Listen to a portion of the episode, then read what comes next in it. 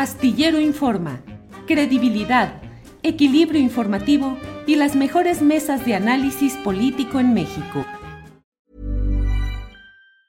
Hey, it's Ryan Reynolds and I'm here with Keith, co-star of my upcoming film If, only in theaters May 17th. Do you want to tell people the big news? All right, I'll do it. Sign up now and you'll get unlimited for $15 a month in six months of Paramount Plus Essential Plan on us. Mintmobile.com slash switch. Upfront payment of $45 equivalent to $15 per month. Unlimited over 40 gigabytes per month. Face lower speeds. Videos at 480p. Active Mint customers by 531.24 get six months of Paramount Plus Essential Plan. Auto renews after six months. Offer ends May 31st, 2024. Separate Paramount Plus registration required. Terms and conditions apply if rated PG. Millions of people have lost weight with personalized plans from Noom. Like Evan, who can't stand salads and still lost 50 pounds. Salads generally for most people are the easy button, right? For me, that wasn't an option. I never really was a salad guy. That's just not who I am. But Noom worked for me. Get your personalized plan today at Noom.com. Real Noom user compensated to provide their story. In four weeks, the typical Noom user can expect to lose one to two pounds per week. Individual results may vary. Astillero Informa, credibilidad, equilibrio informativo y las mejores mesas de análisis político en México. Buenas tardes. Hola Julio, buenas tardes, qué milagro, oye. Sí, hombre, rato sin vernos, ¿dónde andábamos? Nos hemos distanciado mucho. Pues Saludos, Alberto. Así es. Gracias. Juan Becerra Costa, buenas tardes. Muy buenas tardes, Julio. Qué gusto saludarte. Alberto, ¿cómo estás? Esperamos que, que Arturo ya se conecte en Sí. unos ratitos. ¿Cómo estás, Julio? Pues ahí desmintiendo los desmentidos, pero tú con los pelos de la burra en la mano, ¿eh? Bueno, pues qué te digo, Como Juan. Ya no, ya no sabe uno ni qué hacer. Estoy viendo la transmisión. Ajá. ¿Cómo la viste?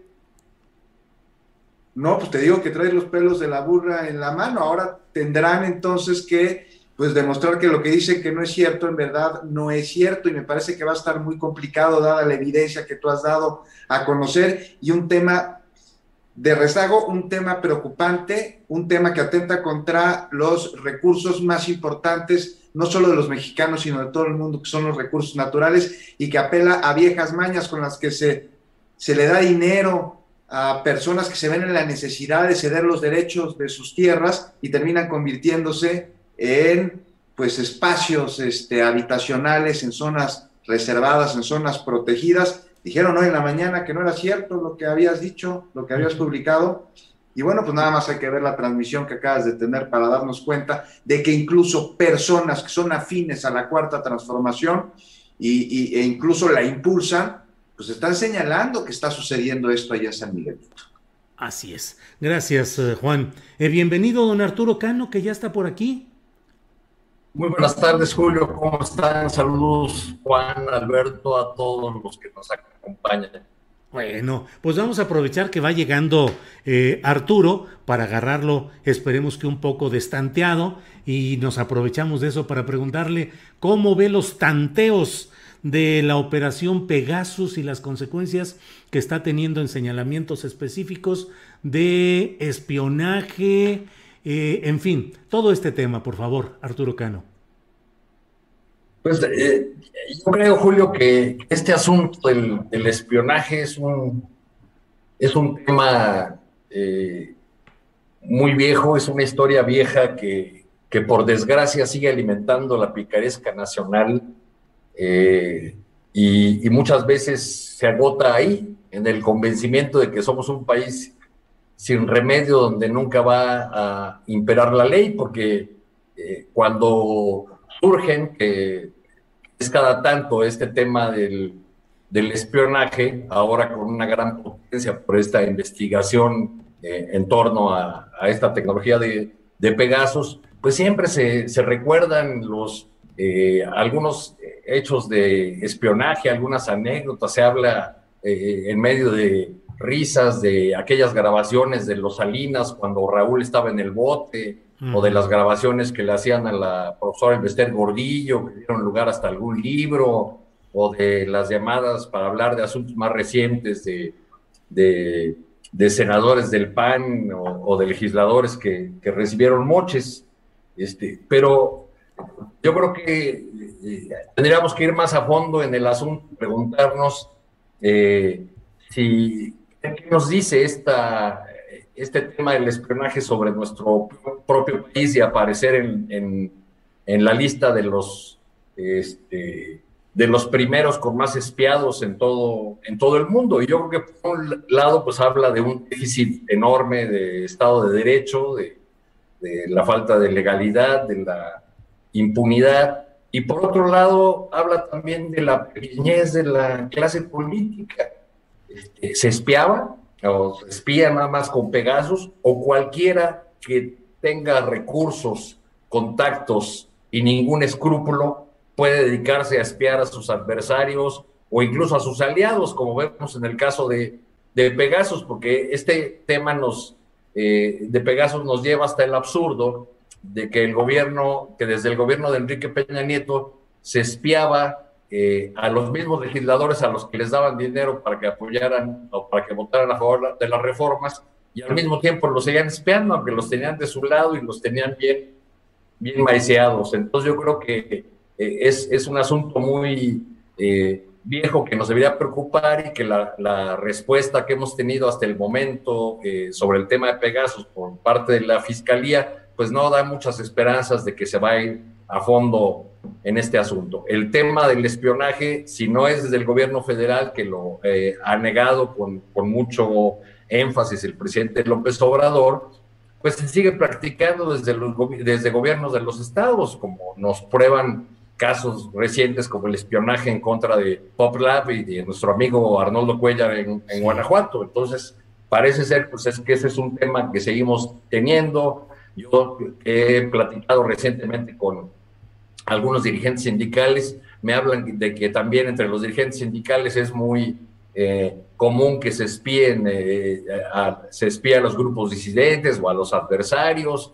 Alguien me hacía, me hacía notar, imagínate a todos los que espiarán desde la CATEM, cuyo fundador, Pedro Aces, eh, se inició en el sindicalismo al frente de un sindicato de seguridad privada. Así es, así es. Arturo, gracias. Eh, Alberto Nájar, ¿cómo ves este tema de lo relacionado con Pegasus y las consecuencias, las carambolas, todo lo que se está eh, desenvolviendo a partir de esa develación?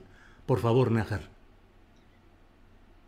Pues mira, eh, el espionaje hacia periodistas y hacia políticos y activistas es algo que no es nuevo, como bien señala Arturo.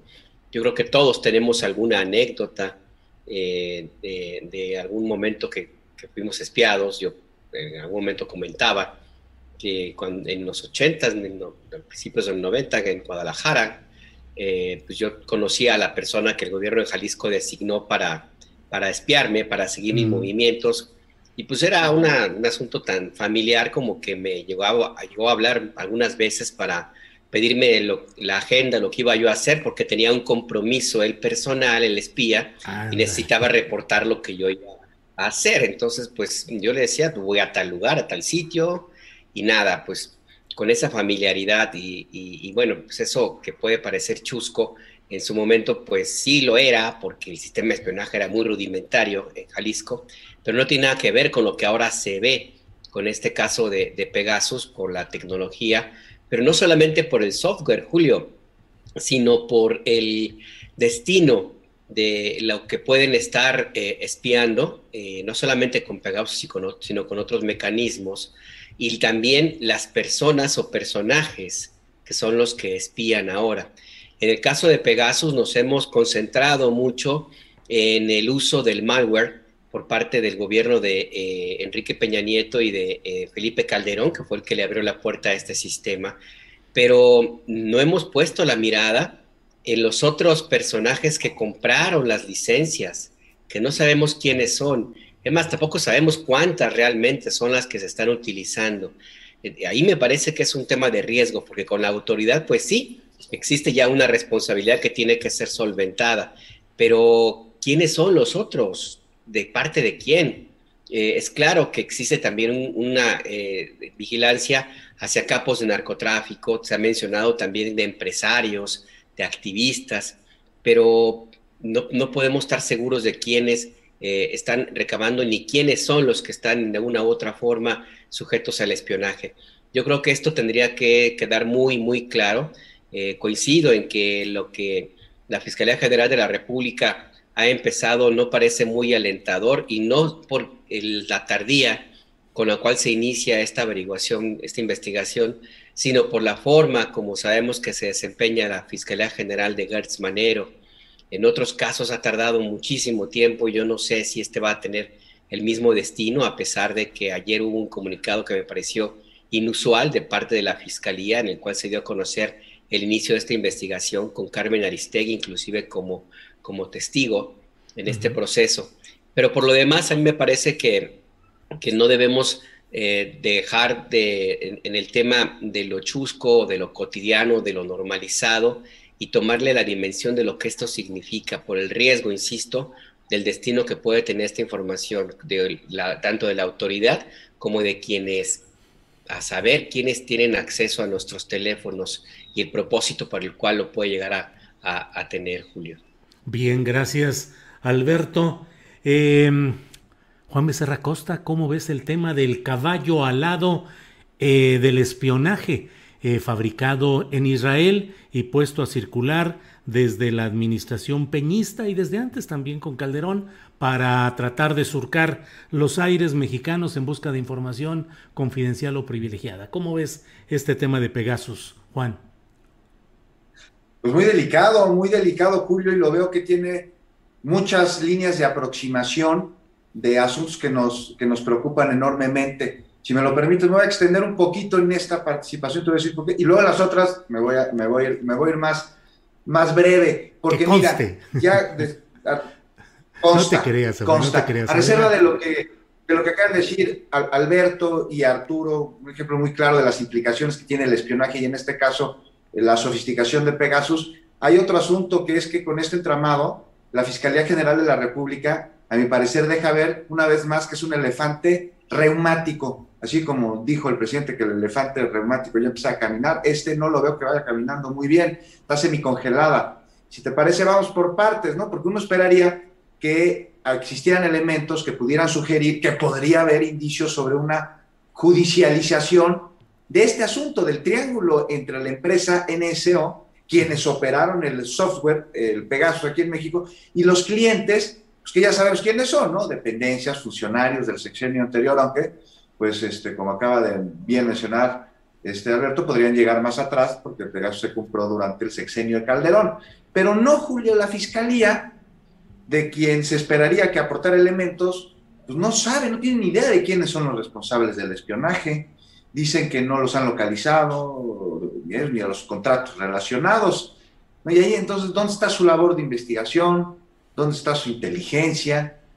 En fin, aquí lo que sí es un hecho es que las investigaciones hechas por periodistas son mucho más contundentes que las realizadas por la Fiscalía.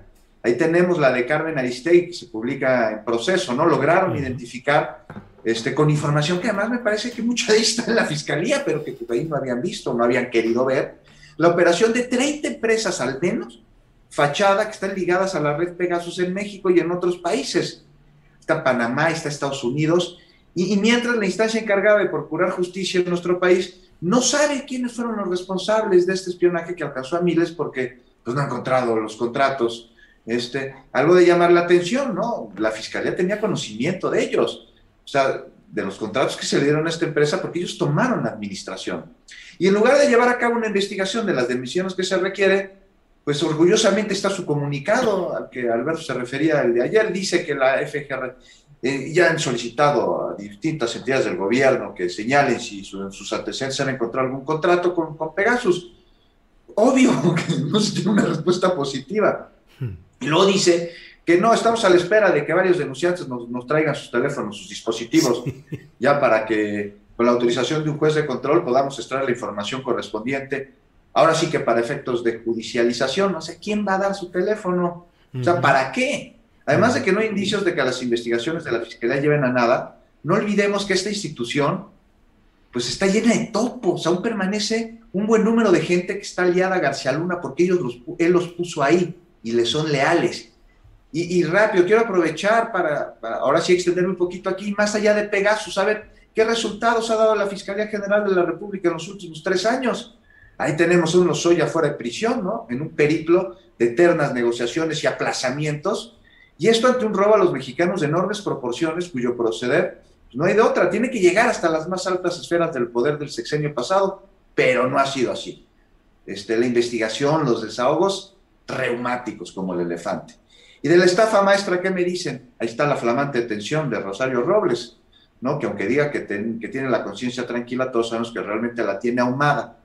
Pero bueno, ahí está detenida. ¿Qué avances encontramos en esta estafa con la que muchísimos se enriquecieron con el hambre de los que menos tienen? O sea, porque resulta ingenuo, por no decir otra cosa, creo que la estafa maestra es responsabilidad de unos cuantos.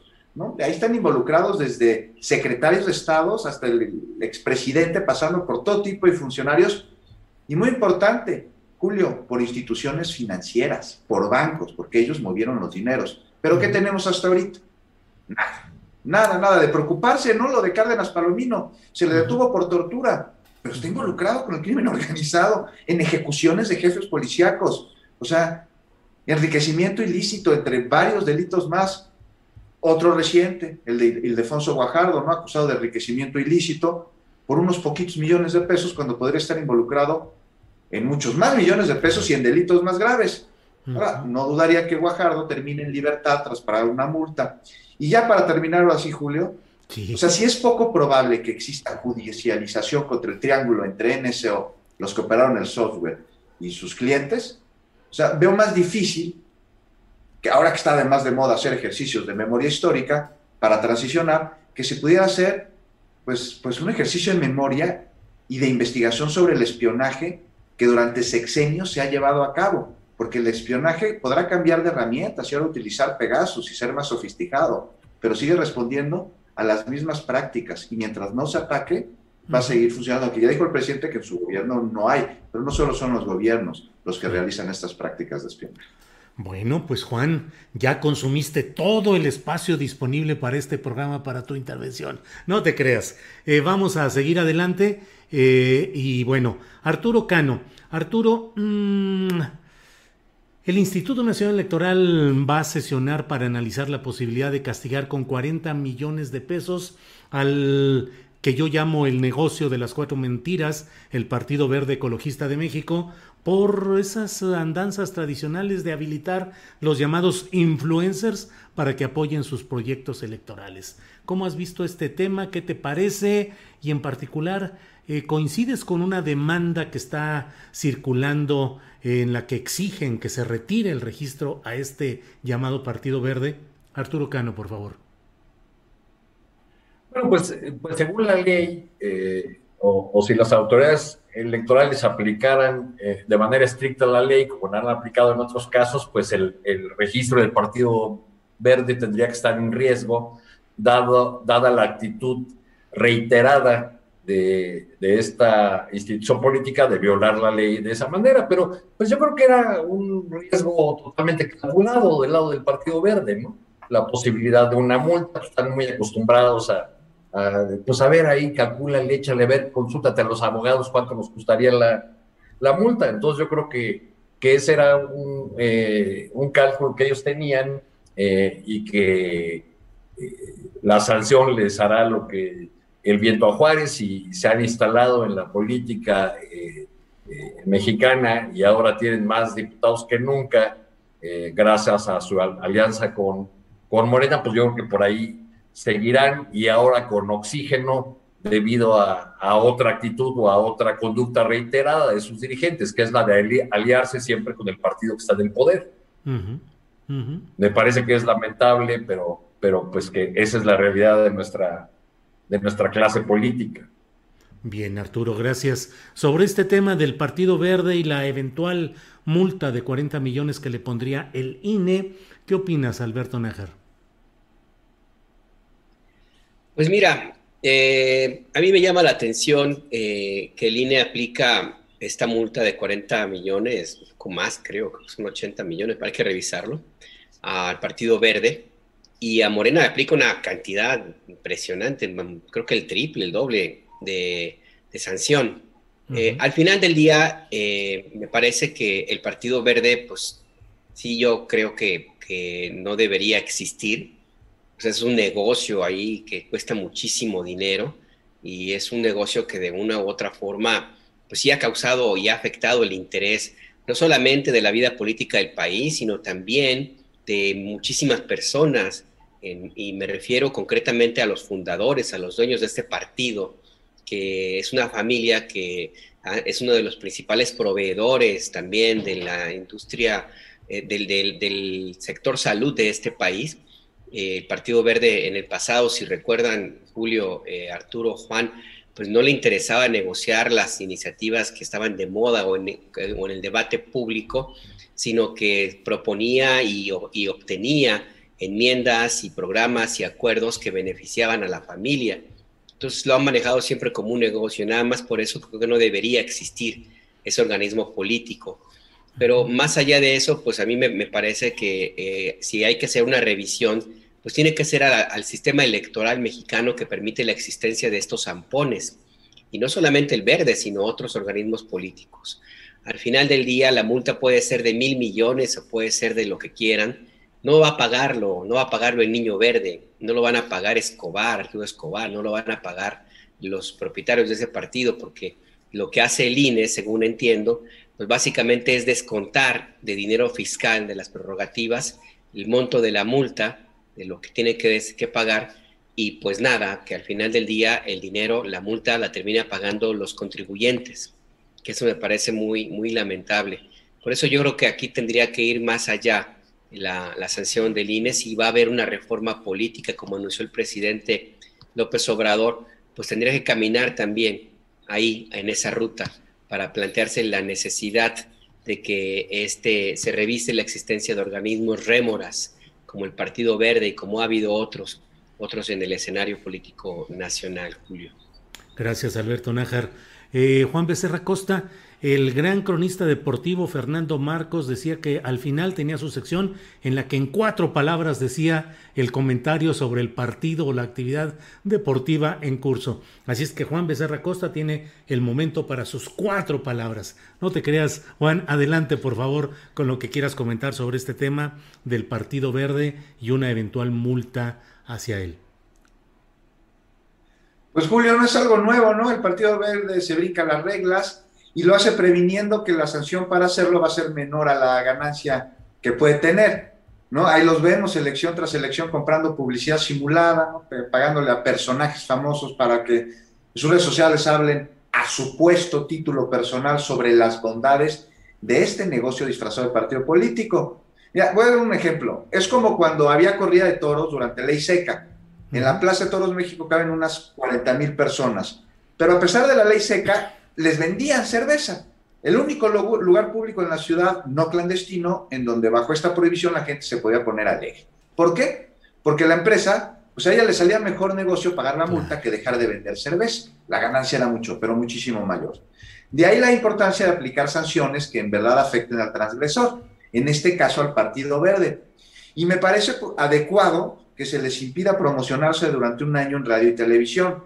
Vaya, una sanción que va de manera directa a la falta cometida. La multa económica, uy, me hubiera encantado que fuera mucho más, más alta, me parece baja. Pero lo que aquí me falta es la sanción a los personajes que el verde contrató durante la veda, porque ellos por unos centavitos, bueno, varios centavitos, faltaron a la ley y a la democracia. Poquito más de cuatro palabras, pero no muchas. Bien, gracias Juan. Eh, Arturo Cano, pues mientras tanto Enrique Peña Nieto feliz de la vida celebrando ayer sus 55 años de edad y recibiendo amorosos mensajes de su novia Tania Ruiz y bueno pues pareciera que no hay ni pegazos ni problemas ni consulta sobre expresidentes o ex servidores públicos en curso. Gran felicidad finalmente la de Enrique Peña Nieto, ¿no Arturo Cano?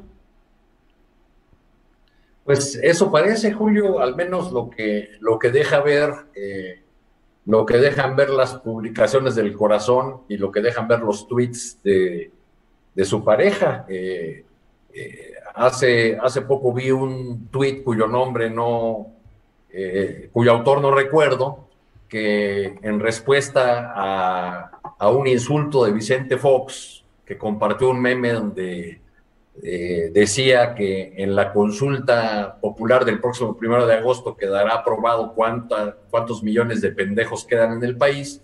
Este, eh, decía Vicente Fox que, ah, sí, nos va a quedar claro eso. Entonces alguien en respuesta le, le, dijo que a él habría que juzgarlo justamente por eso, quizá por ninguna otra cosa, sino por eso que, que se decía en el meme.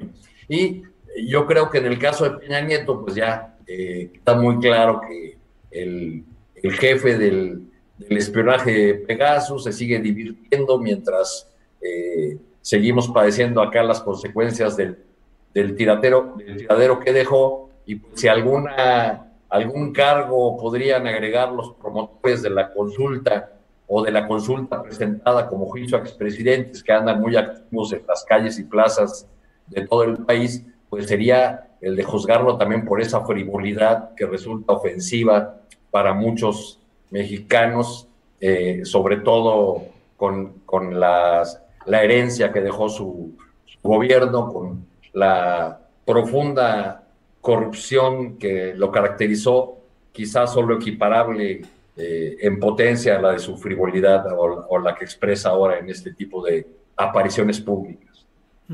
Gracias, Arturo.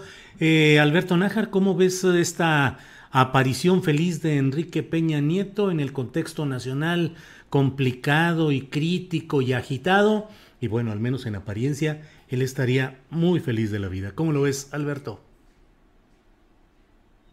Sí, la verdad que es una, muestra de enorme eh, frivolidad si nos ah, podemos estrictos en la forma como fue el gobierno de este de Enrique Peña Nieto. Eh, me cuesta trabajo pensar que esto fuera alguna estrategia eh, de parte de, Peña Nieto como para mandar un mensaje de que efectivamente no le preocupa la consulta. No sé si sus luces intelectuales lleguen allá. De quien estoy segurito que no tiene ni idea en qué planeta vive, pues es Vicente Fox, claro. Digo, con ese mensaje ahí. Eh, y, quien se lleva se llevaría un homenaje de nuevo, si es posible todavía, al enorme cinismo, hipocresía y, todos los epítetos que se puedan imaginar, pues es ese impresentable sujeto apellidado Calderón Hinojosa, que se puso a tuitear condenando, criticando el asesinato de un compañero periodista en Michoacán, como, como si de veras eh, pensara que, los mexicanos, que los periodistas, activistas, no tenemos memoria si fue justamente en el periodo que ilegítimamente ocupó la residencia oficial de Los Pinos el gobierno de México, que se endureció la violencia hacia periodistas y no hizo nada, nada, nada para tratar siquiera hacer algún intento por frenar esta, esta violencia y estos ataques hacia, hacia, los, hacia los colegas periodistas. Entonces, a mí me parece el colmo de, la desfachatez de este, de este sujeto, que bueno, pues ni modo, pues habrá que ver, los excesos en los consumos tienen sus consecuencias.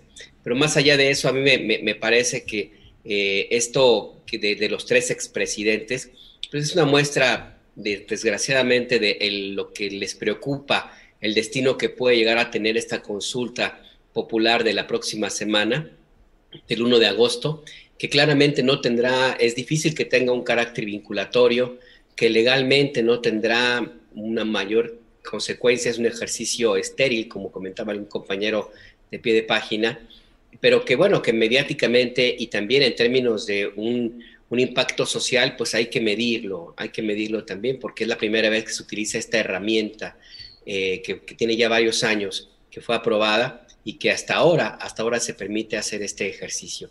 Es una lección. Yo creo que el siguiente paso tendría que ser modificar la ley de consulta popular para quitarle todas esas, esas trabas y todos estos, estos obstáculos que se le pusieron por parte de los partidos políticos y hacer una herramienta más efectiva. Porque no es nada más, y con esto termino, Julio, ahora lo utilizamos contra expresidentes, pero esta herramienta puede servir como un referéndum para muchísimos temas temas que de pronto se necesita eh, que una, consulta rápida, una dictaminación de la gente para avanzar en esta democracia participativa, Julia. Por lo demás, pues sí, Peña Nieto frívolo, Vicente Fox en su planeta y, Felipe Calderón pues en el basurero, basurero del cual nunca debió haber siquiera asomado las narices. Gracias, Alberto Nájar. Eh, Juan Becerra Costa, sobre el tema del feliz cumpleañero Peña Nieto. Jewelry isn't a gift you give just once. It's a way to remind your loved one of a beautiful moment every time they see it. Blue Nile can help you find the gift that says how you feel and says it beautifully with expert guidance and a wide assortment of jewelry of the highest quality at the best price. Go to BlueNile.com and experience the convenience of shopping Blue Nile, the original online jeweler since 1999. That's BlueNile.com to find the perfect jewelry gift for any occasion. BlueNile.com. Hiring for your small business? If you're not looking for professionals on LinkedIn, you're looking in the wrong place. That's like looking for your car keys in a fish tank.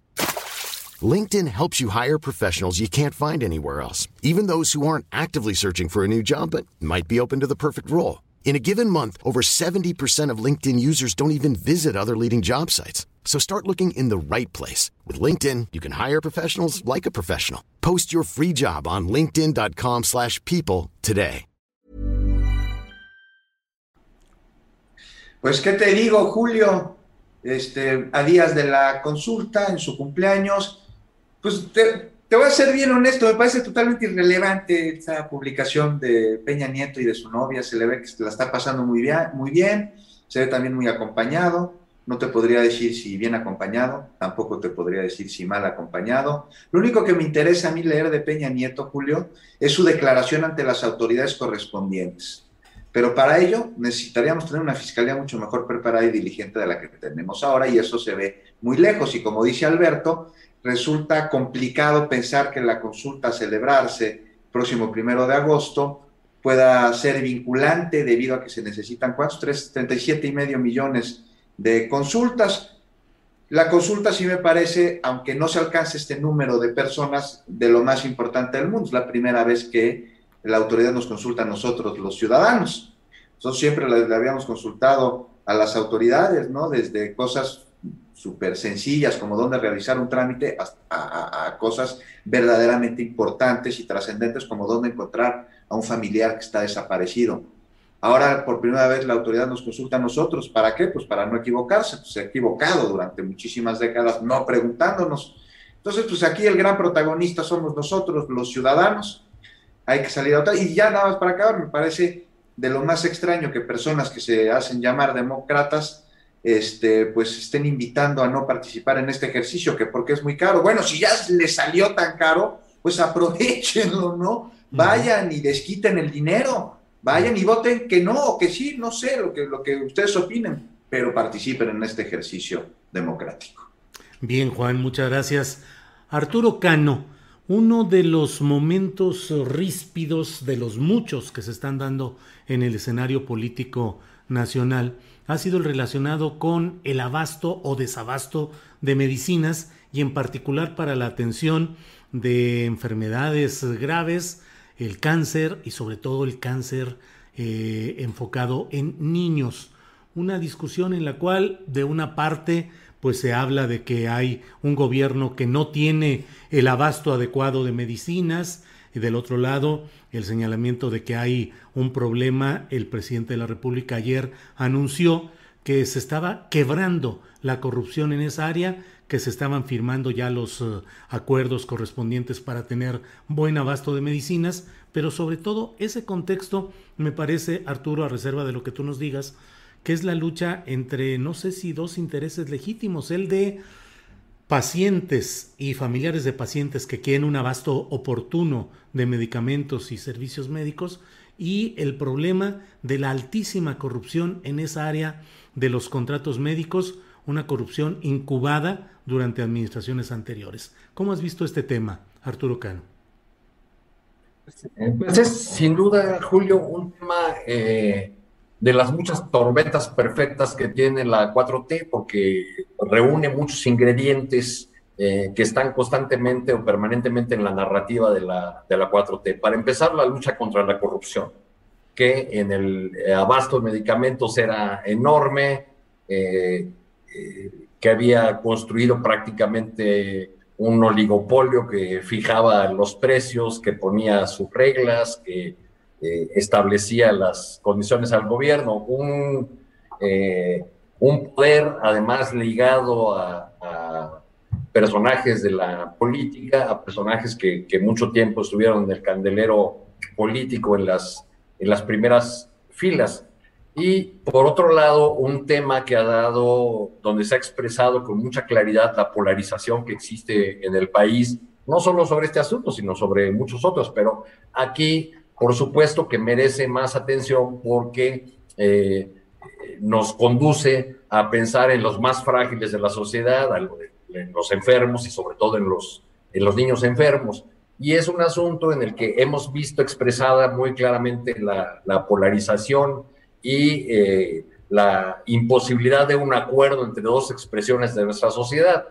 Este asunto lo hemos comentado ya varias veces aquí en tu, en tu programa y echándole ojito a los comentarios que, que genera tratar este, este tema, recuerdo que hace unas semanas cuando eh, abordábamos el asunto, había partidarios del presidente López Obrador que de plano decían que era mentira el desabasto de medicamentos, pese a que el presidente lo había reconocido en, en, las mañaneras y no una vez, sino en varias ocasiones.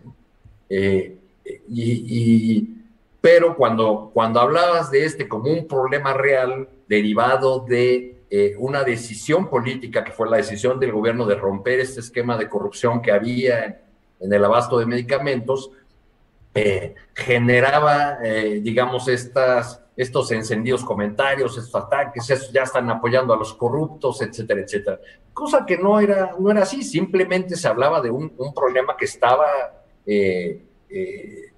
afectando a miles de familias y que era reconocido por el mismo gobierno. Bueno, en el camino de esta aceptación, ahora el presidente, en un tono más firme, ha dicho que ya por fin se acabó con el, problema del, desabasto, que se han adquirido la mayor parte de, las claves y que entonces en las próximas semanas empezaremos a ver cómo eh, se despresurizan o terminan las, las quejas o las protestas de los pacientes de de familiares.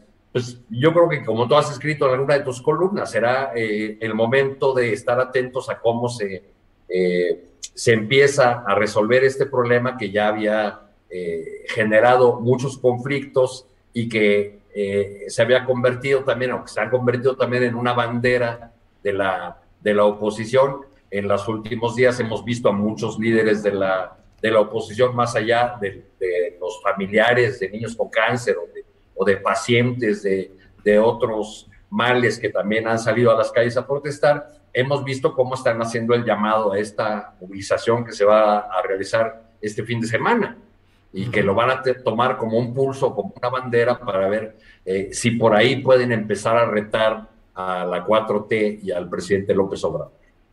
Bien, gracias Arturo. Eh, Alberto Nájar, creo que este tema del abasto o desabasto de medicamentos y sobre todo para em, padecimientos o enfermedades que requieren una continuidad garantizada en el tratamiento, pues se ha convertido en uno de los episodios más, eh, más ásperos, más eh, ácidos de la discusión pública. ¿Cómo ves lo que ha sucedido hasta ahora y el anuncio ayer del presidente López Obrador de que ya se quebró la corrupción en ese ámbito de los contratos para medicinas y material eh, médico? Pues mira, es importante recordar, eh, porque de pronto en esta vorágine de infodemia se olvida, que la falta de medicamentos es un problema crónico del sistema de salud mexicano. O sea, tiene ya muchísimo tiempo. e inclusive se profundizó, no soy muy seguro si a niveles como los de ahora, porque desgraciadamente no hay forma de comprobarlo al 100% por toda la cantidad de infodemia que hay, etcétera, eh, se profundizó también, se hizo muy presente en los gobiernos de acción nacional, por ejemplo, cuando se dio esta idea de progresar al, famoso seguro popular, que es un remedio de otros sistemas de salud muy eficientes en otros países, donde eh, tienen la principal diferencia es que no había corrupción y no había panistas, por ejemplo. Entonces, sí, el problema de, la falta de medicamentos ha estado siempre, entonces, es, eh, me parece importante que lo recordemos. También es importante tomar en cuenta hasta dónde llegan los intereses y la capacidad que tienen las empresas farmacéuticas, los distribuidores en México, El doctor Hugo López Gatel nos comentaba en la mañana en el espacio informativo donde yo eh, que, conduzco con Ernesto Ledesma Momento, él nos decía que fueron, tuvieron la capacidad de sabotear, de bloquear inclusive a la UNOPS, al organismo de Naciones Unidas, le llegaron al extremo de impedirle que cumpliera con el, contrato que tenía con el gobierno mexicano. De ese tamaño son los intereses que tienen las empresas farmacéuticas a las cuales se ha enfrentado este gobierno. O sea, no es cualquier cosa y, hay que verlo de, esa manera. Por lo demás, a mí me parece que eh, la oposición se le puede dar un puntito allí en, su estrategia, porque utilizaron, y desgraciadamente bastante bien, uno de, las, de los elementos de la, miseria eh, en términos de la publicidad. Se fueron a utilizar el dolor humano de una realidad que ahí está, que es la escasez de medicamentos, de una realidad que allí está y no se puede hacer a un lado, que es que la pandemia afectó la producción de medicinas en todo el mundo y que bueno, también que efectivamente otra realidad que significa que una de las formas más efectivas de la manipulación en términos de publicidad, propaganda y estrategias eh, de esta naturaleza, pues es esa, lucrar con el dolor humano, eh, utilizar a las personas que tienen un problema muy, muy serio, como puede ser el problema del cáncer u otros padecimientos, utilizarlos como parte de tu estrategia política. Habrá que ver hasta qué punto las personas que se presentan y que han participado en protestas como las que ocurrió recientemente en el aeropuerto, pues realmente tienen el problema de, una afectación por la falta de medicamentos. No fueron pocos los videos que en la protesta del aeropuerto hace unos días, eh, donde exhibían a personas que no tenían ni idea qué estaban haciendo allí pero bueno, estaban, estaban, formaban parte de una protesta supuestamente con, por el desabasto de medicamentos. Entonces, a mí me parece que, que bueno, que si eh, el gobierno de la República, pues sí, se puede anotar también un punto al, momento de haber podido darle la vuelta a este enorme sabotaje que afectó inclusive a un organismo de Naciones Unidas. Y habrá que ver qué es lo que sigue en adelante, porque, ojo, el enemigo pues sí está allá afuera, el adversario está en la oposición pero también hay un montonal, montonal de personajes dentro de eh, la administración pública que están muy interesados en que el viejo esquema, el viejo esquema de distribución de medicamentos regrese, porque es muchísimo el dinero que, del que estamos hablando, Julio, y bueno, pues estos personajes no se van a dar por vencidos. Le dieron la vuelta ahora mismo al, desabasto, al, bloqueo en la compra de medicamentos, tienen la capacidad de, de encontrar la forma de volver a intentar un nuevo bloqueo. Esta es una lucha que va a tardar todavía un rato, Julio. Bien, gracias Alberto. Sobre este tema de abasto, desabasto de medicina y la lucha política que se ha desarrollado en torno a este tema. Por favor, Juan Becerra Costa.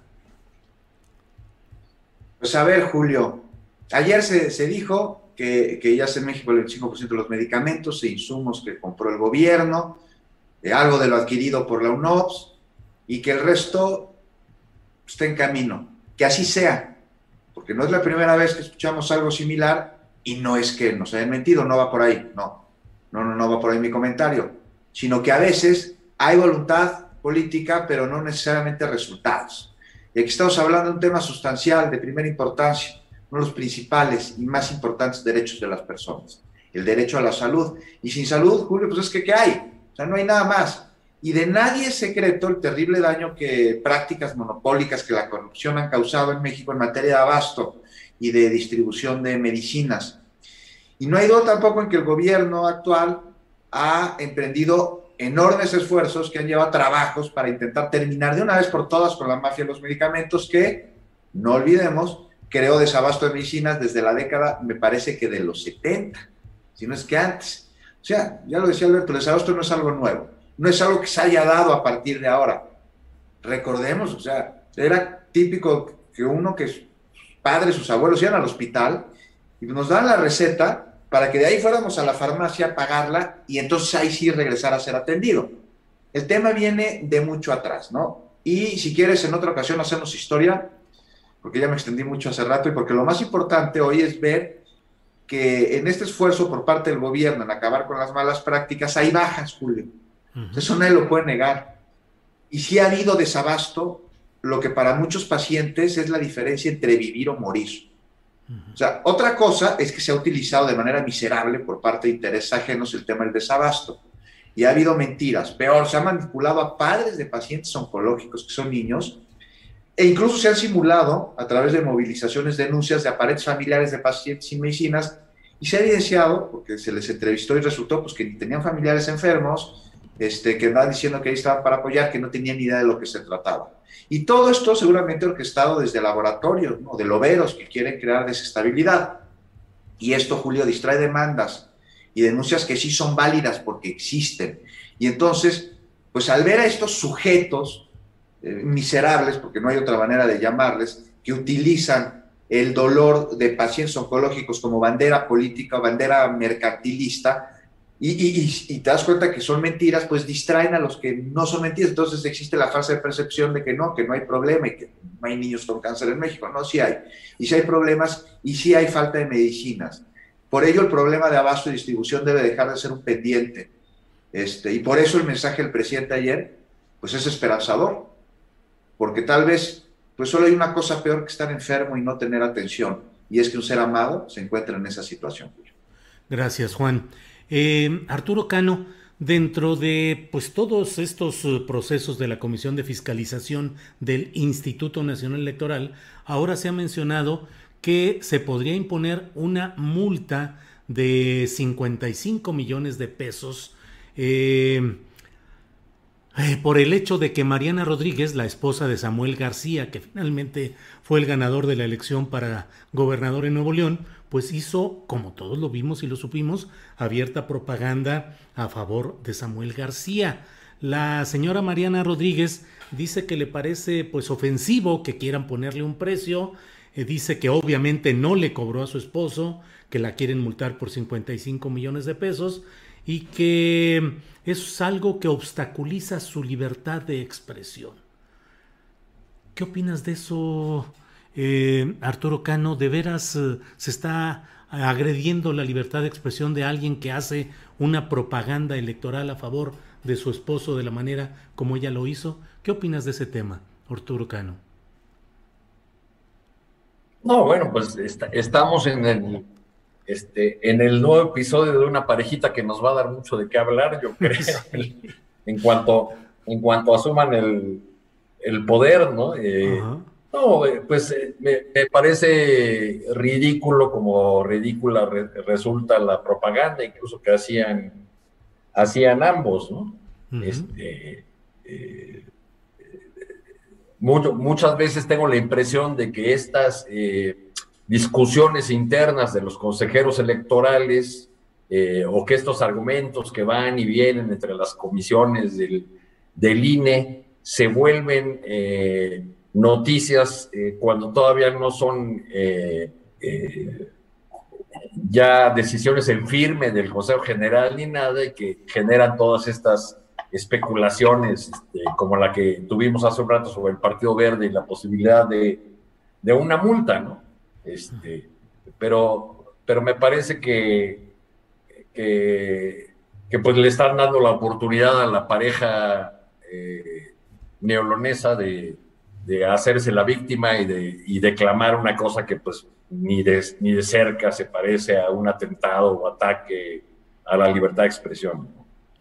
Gracias Arturo. Sobre este mismo tema, Alberto Nájar, eh, influencers en el Partido Verde, así llamado, y ahora una propuesta de multa en el caso de MC, del Movimiento Ciudadano, con su candidato ganador en Nuevo León, eh, que es Samuel García. ¿Cómo ves este tema? Nájar, por favor.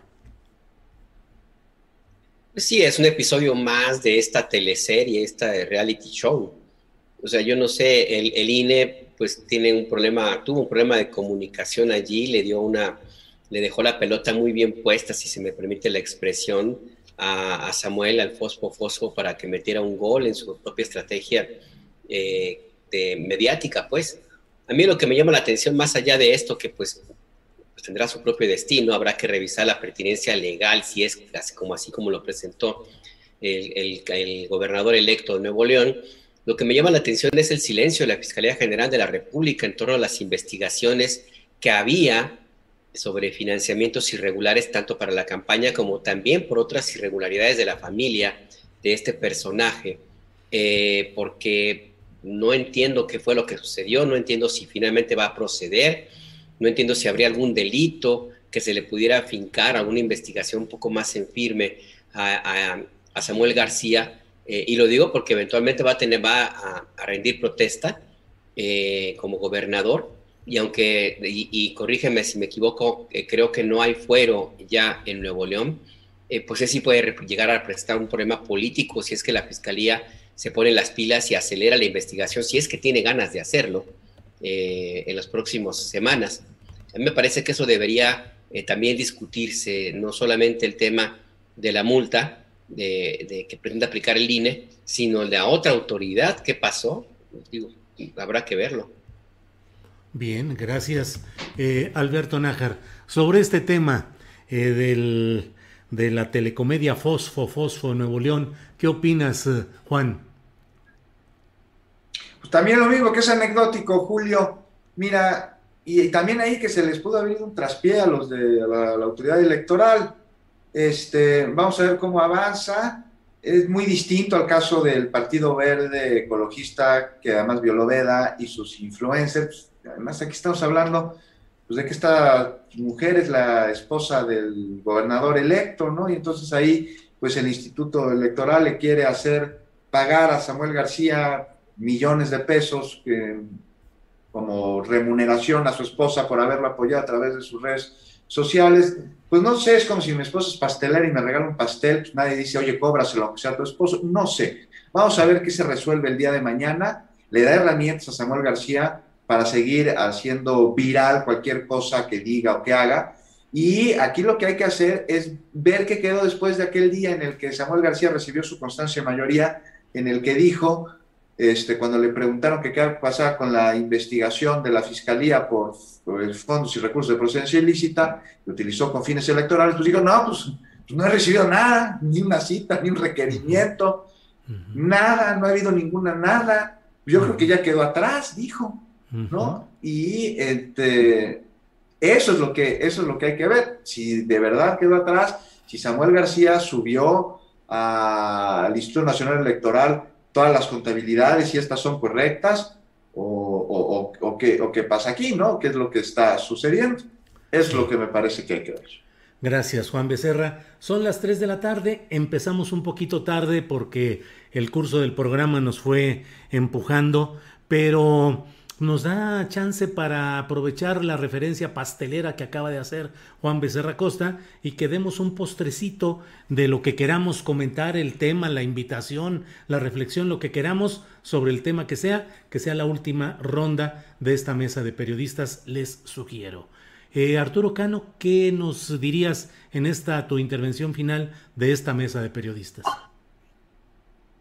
A propósito del espionaje, Julio, yo quisiera recordar que a principios de los 90, por ahí de 91, y creo que esto ya lo había referido aquí en esta mesa, eh, eh, visité a, al, hoy presidente López Obrador en su casa en Tabasco, en el fraccionamiento Galaxia 2000, donde vivía este, con su eh, entonces esposa Rocío López Beltrán. Y al final de, de, una, de un desayuno largo, de una charla larga, él tenía que irse, pero me dijo, si quieres quédate aquí, mira, porque ahí en mi estudio, y me señaló un altero de hojas que tenía, yo creo que serían unas 3.000 hojas, ¿no? Era, era un montón tremendo de hojas. Dice, ahí lo, que ves ahí son las llamadas telefónicas mías. Me las pasa gente del CISEN. Eran transcripciones de, de sus llamadas telefónicas. Con esto, con esto quiero hablar del personaje congruente que desde entonces decía que no le importaba que lo, que lo espiaran, ¿no? Este, ese, ese personaje opositor que tuvo que batallar eh, durísimo, que fue eh, calumniado, atacado, espiado durante mucho tiempo y que como opositor recorrió todo el país y recorrió todas y cada una de las luchas o muchas de las de las batallas importantes que se dan en los pueblos por la defensa de sus territorios o sus recursos naturales. Tú estás inmerso ahorita en la polémica por el asunto de San Miguelito, un tema en el que creo que, que, este, que hay, por un lado, el antecedente de que figuras importantes que ahora están en el gobierno estuvieron del lado de los opositores a, los intentos de despojar a los comuneros o ejidatarios de parte de sus terrenos para hacer ahí desarrollos inmobiliarios.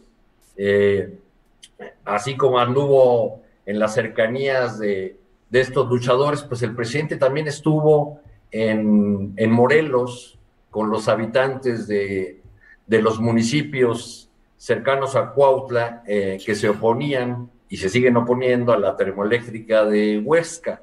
Yo anduve, por allá hace unos meses, poco antes de que ya se echara a andar esta, esta obra ya con Andrés Manuel López Obrador como presidente. Y los, los ejidatarios de Huesca que se oponían a la obra traían un carrito de sonido que recorría todas las comunidades llamando a asambleas y ahí ponían una y otra vez las palabras del el líder opositor Andrés Manuel López Obrador, que llegó a decir en uno de los mítines eh, en, en esa región que poner una termoeléctrica en ese lugar donde le iban a poner equivalía a que, a que se quisiera poner un basurero en Jerusalén. Entonces, eso lo usaban los secretarios y lo ponían una y otra vez como una prueba de que el ahora presidente había faltado a su palabra y, no cumplía con eh, lo que les había dicho como opositor de que se opondría a esa termoeléctrica. Claro, cuando llegó al gobierno, López Obrador tuvo que decidir entre cumplir aquella promesa de opositor y las cuentas que la Comisión Federal de Electricidad le puso sobre la mesa de que cancelar esa termoeléctrica costaría al erario público 20 mil millones de pesos. Bueno, y como ha dicho el presidente López Obrador, la política es optar entre inconvenientes y él optó. Sigue optando.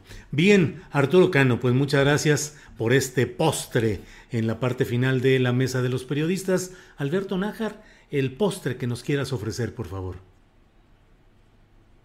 Pues mira, no sé si sea postre, pero, pero creo que tres años que han pasado ya del gobierno del presidente López Obrador, porque empezó a gobernar desde el 2 de julio, eh, después de que Peña Nieto le, casi casi le, cuando fueron a Palacio Nacional, que le entregó las llaves, le dijo, ahí te encargas, hay que pagar la luz a tal, hora y llega el recibo el teléfono en tal lugar, no sé.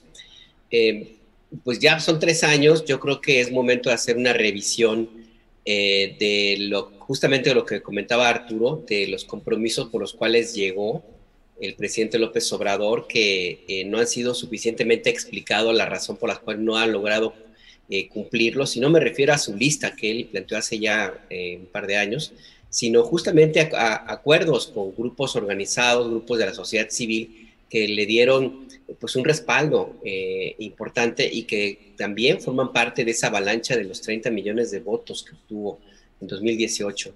Hay temas en los cuales no me parece que sea conveniente que siga por la misma ruta.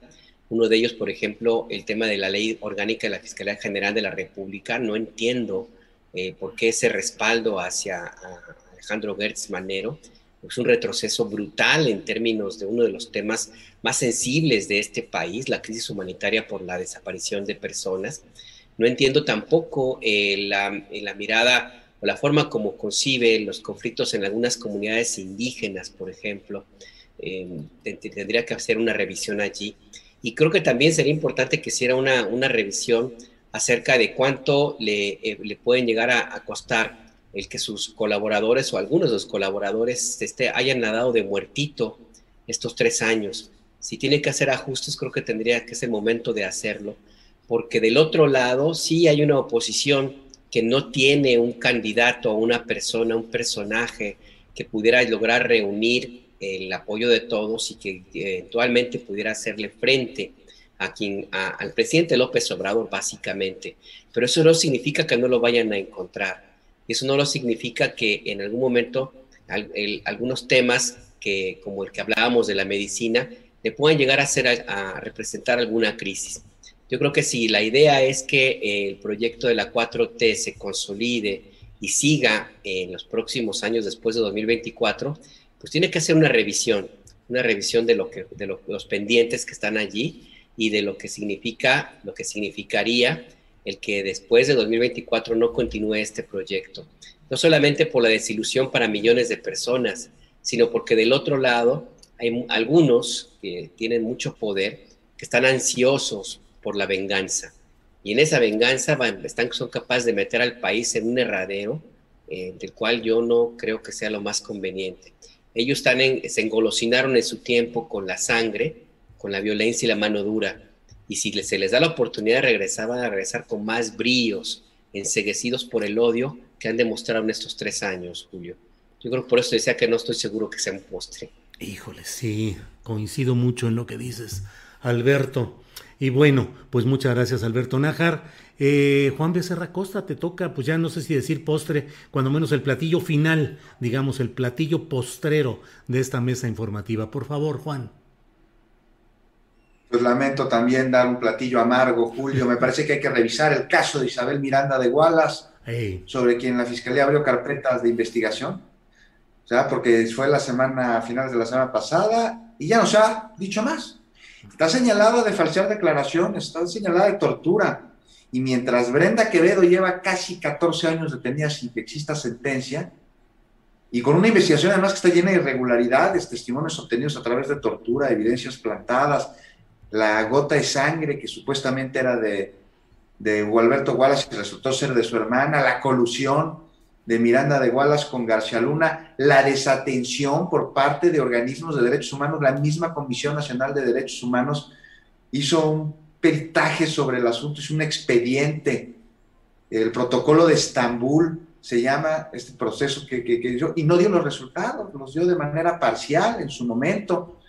Eh, la madre de, de, Brenda Quevedo, la señora Enriqueta Cruz, está ante la indefensión de un caso lleno de influyentismo y señala que sobre la investigación contra Isabel Miranda de Wallace, pues cree que la fiscalía lo va a desestimar. Caso paralelo a este, Julio, el de Israel Vallarta, con el mismo modus operandi en cuanto a manipulación de evidencias, en cuanto a falsedad de testimonios y en cuanto a, a la falta de sentencia. ¿Cuánto tiempo llevan detenidos sin que exista eh, una sentencia en su contra. Ha llegado a las instancias más altas, el presidente de la República se ha pronunciado, lo vamos a atender, lo vamos a ver. Hay una recomendación de la Organización de las Naciones Unidas en el caso de Brenda Quevedo para que se le libere de inmediato, pero no, ahí sigue detenida. Entonces yo me pregunto, si quieres lo dejamos para una próxima ocasión, porque es un hecho que Isabel Miranda de Wallace tenía una enorme influencia en los sexenios anteriores y incluso se le veía como un paladín de la lucha en contra de la delincuencia. Ya vemos que, no, no están así. ¿Seguirá teniendo la misma influencia el día de hoy? No sé. Juan, muchas gracias, muchas gracias. Y bueno, pues con esta última, eh, este último planteamiento que nos hace Juan Becerra Costa, cerramos nuestra mesa de periodistas de este día, agradeciéndole a Arturo Cano su participación de hoy. Gracias, Arturo. Muchas gracias a ti, Julio, y a todos los compañeros de mesa y a quienes nos siguieron. Gracias a todos. Gracias. Alberto Nájar, muchas gracias y buenas tardes. Buenas tardes, Julio. Gracias a ti y un saludo también, un abrazo a Arturo y a Juan y a quienes nos, nos estuvieron aquí eh, acompañando. Gracias. Gracias a ti. Juan Becerra Costa, gracias y buenas tardes. Muchas gracias a ti, Julio. Abrazo, Arturo, Alberto y muchas gracias a todos los que nos acompañaron en esta transmisión. Nos vemos la próxima semana. Muy bien, gracias. Para que te enteres del próximo noticiero, suscríbete y dale follow en Apple, Spotify, Amazon Music, Google o donde sea que escuches podcast. Te invitamos a visitar nuestra página julioastillero.com. Even when we're on a budget, we still deserve nice things. Quince is a place to scoop up stunning high-end goods for 50 to 80% less than similar brands. They have buttery soft cashmere sweaters starting at $50, luxurious Italian leather bags, and so much more. Plus, Quince only works with factories that use safe, ethical, and responsible manufacturing. Get the high-end goods you'll love without the high price tag with Quince. Go to quince.com/style for free shipping and 365-day returns. En Sherwin Williams somos tu compa, tu pana, tu socio, pero sobre todo somos tu aliado, con más de 6.000 representantes para atenderte en tu idioma y beneficios para contratistas que encontrarás en aliadopro.com. En Sherwin Williams somos el aliado del PRO. Para que te enteres del próximo noticiero, suscríbete y dale follow en Apple, Spotify, Amazon Music, Google o donde sea que escuches podcast. Te invitamos a visitar nuestra página julioastillero.com.